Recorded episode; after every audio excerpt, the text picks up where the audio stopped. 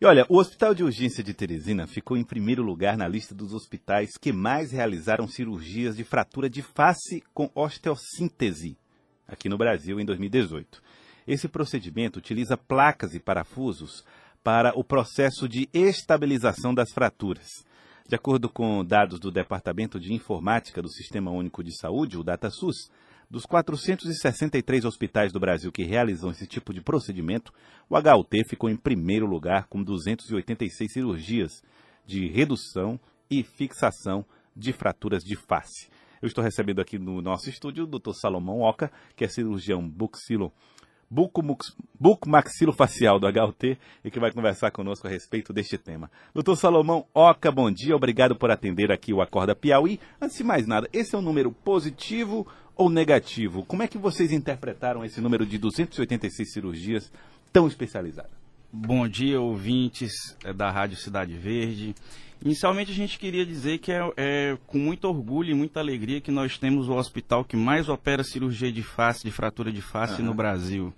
Né? Mas esse também é um dado que nos preocupa uhum. pelo fato do alto índice de acidentes de moto envolvendo é, grandes lesões que atinge a população piauiense e da macro-região atendida pelo HUT. Então, de, o que o senhor quer dizer, doutor Salomão Oca, é que ao mesmo tempo em que revela que há muitos acidentes, ao mesmo tempo mostra o know-how do HUT em realização desse tipo de procedimento. Ex exatamente. A nossa equipe ela é plenamente preparada e resolutiva para atender todos os casos de fratura dos ossos da face.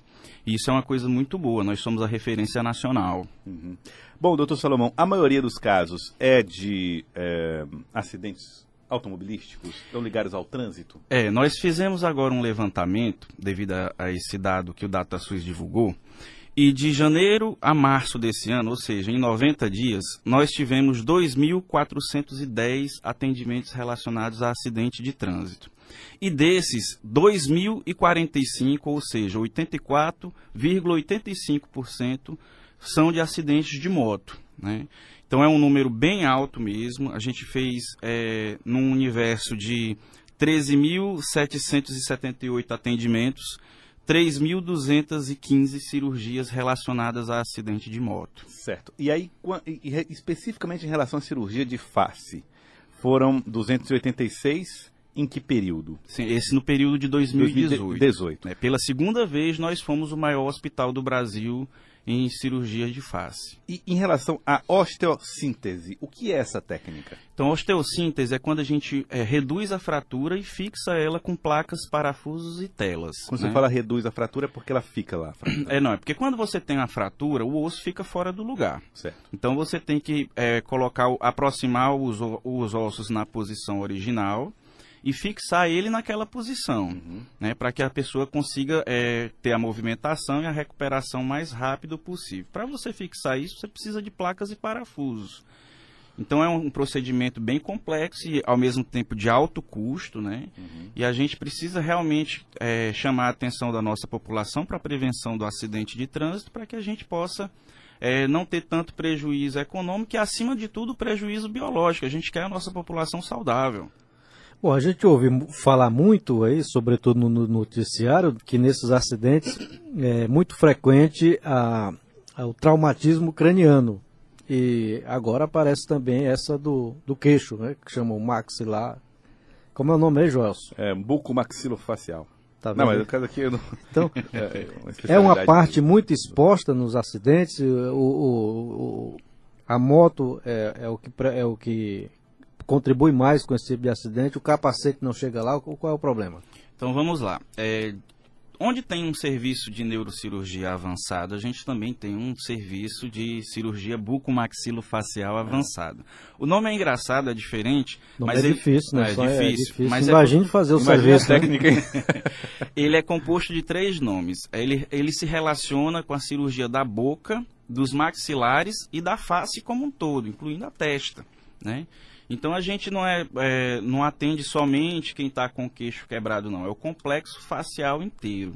Né? Então é claro que a gente está em íntimo contato com a, a ortopedia e também com a neurocirurgia, assim como a cirurgia geral, porque às vezes o trauma atinge o abdômen, né? Uhum. Então a gente tem a, a, esse alto índice devido ao não uso de capacete e à não observância da legislação de trânsito vigente.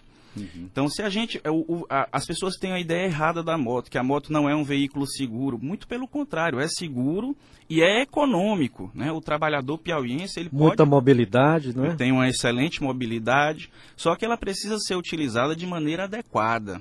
Né? Então a gente tem, a gente precisa é, chamar a atenção neste meio de maio da nossa população. Nós estamos é, chamando a atenção da população durante todo o mês de maio para o Maio Amarelo, que é o, o mês da prevenção do acidente de trânsito. E como é que a gente pode fazer essa é, prevenção? É aquele velho conselho de mãe: meu filho dirija por você e pelos outros. Né? Uhum. E assim sempre usar capacete, sempre é, não falar ao celular, nem manusear o celular durante a condução do veículo automotor. Não beber. Né? Não usar bebidas alcoólicas respeitar antes a, a sinalização.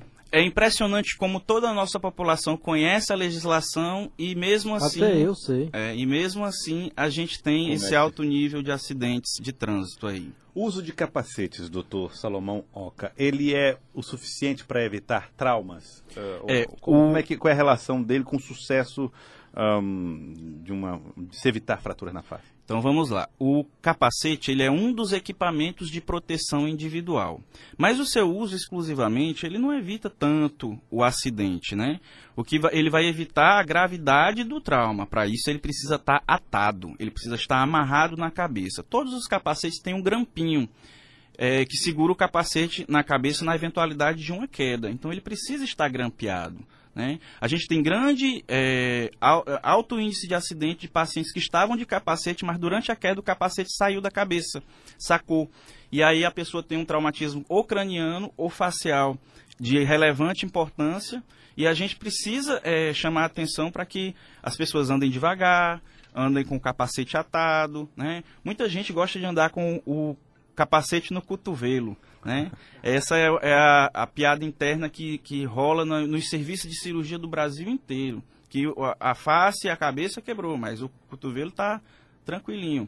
Então a gente tem que chamar a atenção da nossa população para isso. É, a gente tem casos de gente que vai para o HUT porque foi colocar a moto para a garagem, escapuliu e fraturou a face, porque não estava de capacete. Então até para colocar a moto para garagem, até para ir ali na quitanda da esquina, você precisa estar tá de capacete, você precisa obedecer à legislação de trânsito. É, então, nós estamos conversando com o Dr. Salomão Oca, cirurgião bucomaxilofacial do HUT, falando a respeito da, desses casos né, de eh, problemas de, de, fratura na face em função dos acidentes. Agora, doutor Salomão, uh, depois que foi feita a osteossíntese, o camarada botou placa e parafuso no rosto, na face.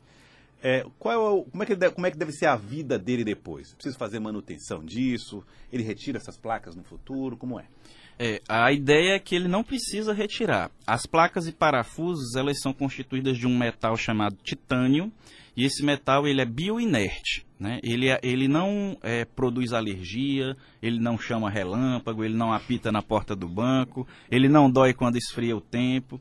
Então a pessoa leva uma vida praticamente essa, normal. Tudo isso é mito que são, são mitos e também são realidades. Né? Quando o material de osteossíntese não é titânio, isso pode acontecer, né? de apitar no banco ou de é, doer quando esfria o clima.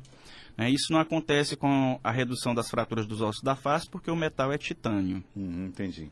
Bom, queria agradecer o doutor Salomão Oca, muito obrigado pelo diálogo, pela conversa aqui conosco, pelos esclarecimentos. Esperamos que as pessoas possam ter consciência. Melhor usar um capacete do que uma placa de titânio, pelo menos eu imagino, né? Joelson, eu queria fazer só uma pergunta a ele, era em relação à bicicleta, quais são aí os acidentes com bicicleta também, porque falamos muito em moto e, e a bicicleta também é muito usada. É, então é realmente uma pergunta muito importante, interessante, porque nós temos também um, um índice significativo, não tão quanto a moto, mas a, a bicicleta também é, tem índice significativo. Então a gente tem 85%, 84,85% dos acidentes de moto e o restante incluindo bicicleta, carro e outros meios de transporte. Tá, e violência? A violência? É, nós, é, nós temos um alto índice de violência em relação a outros serviços, tá? Uhum.